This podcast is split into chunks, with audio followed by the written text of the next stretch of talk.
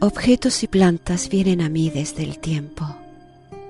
Miro de cerca estas gafas de sol, cansadas de filtrar mis andares, y esta copa que en mi recuerdo lleva las aristas de los años.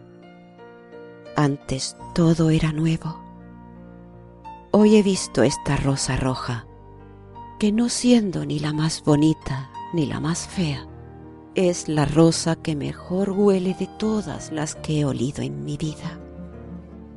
He olvidado la fecha en que mis manos plantaron el rosal que la ha gestado y he olvidado también si alguna vez me hirieron sus espinas.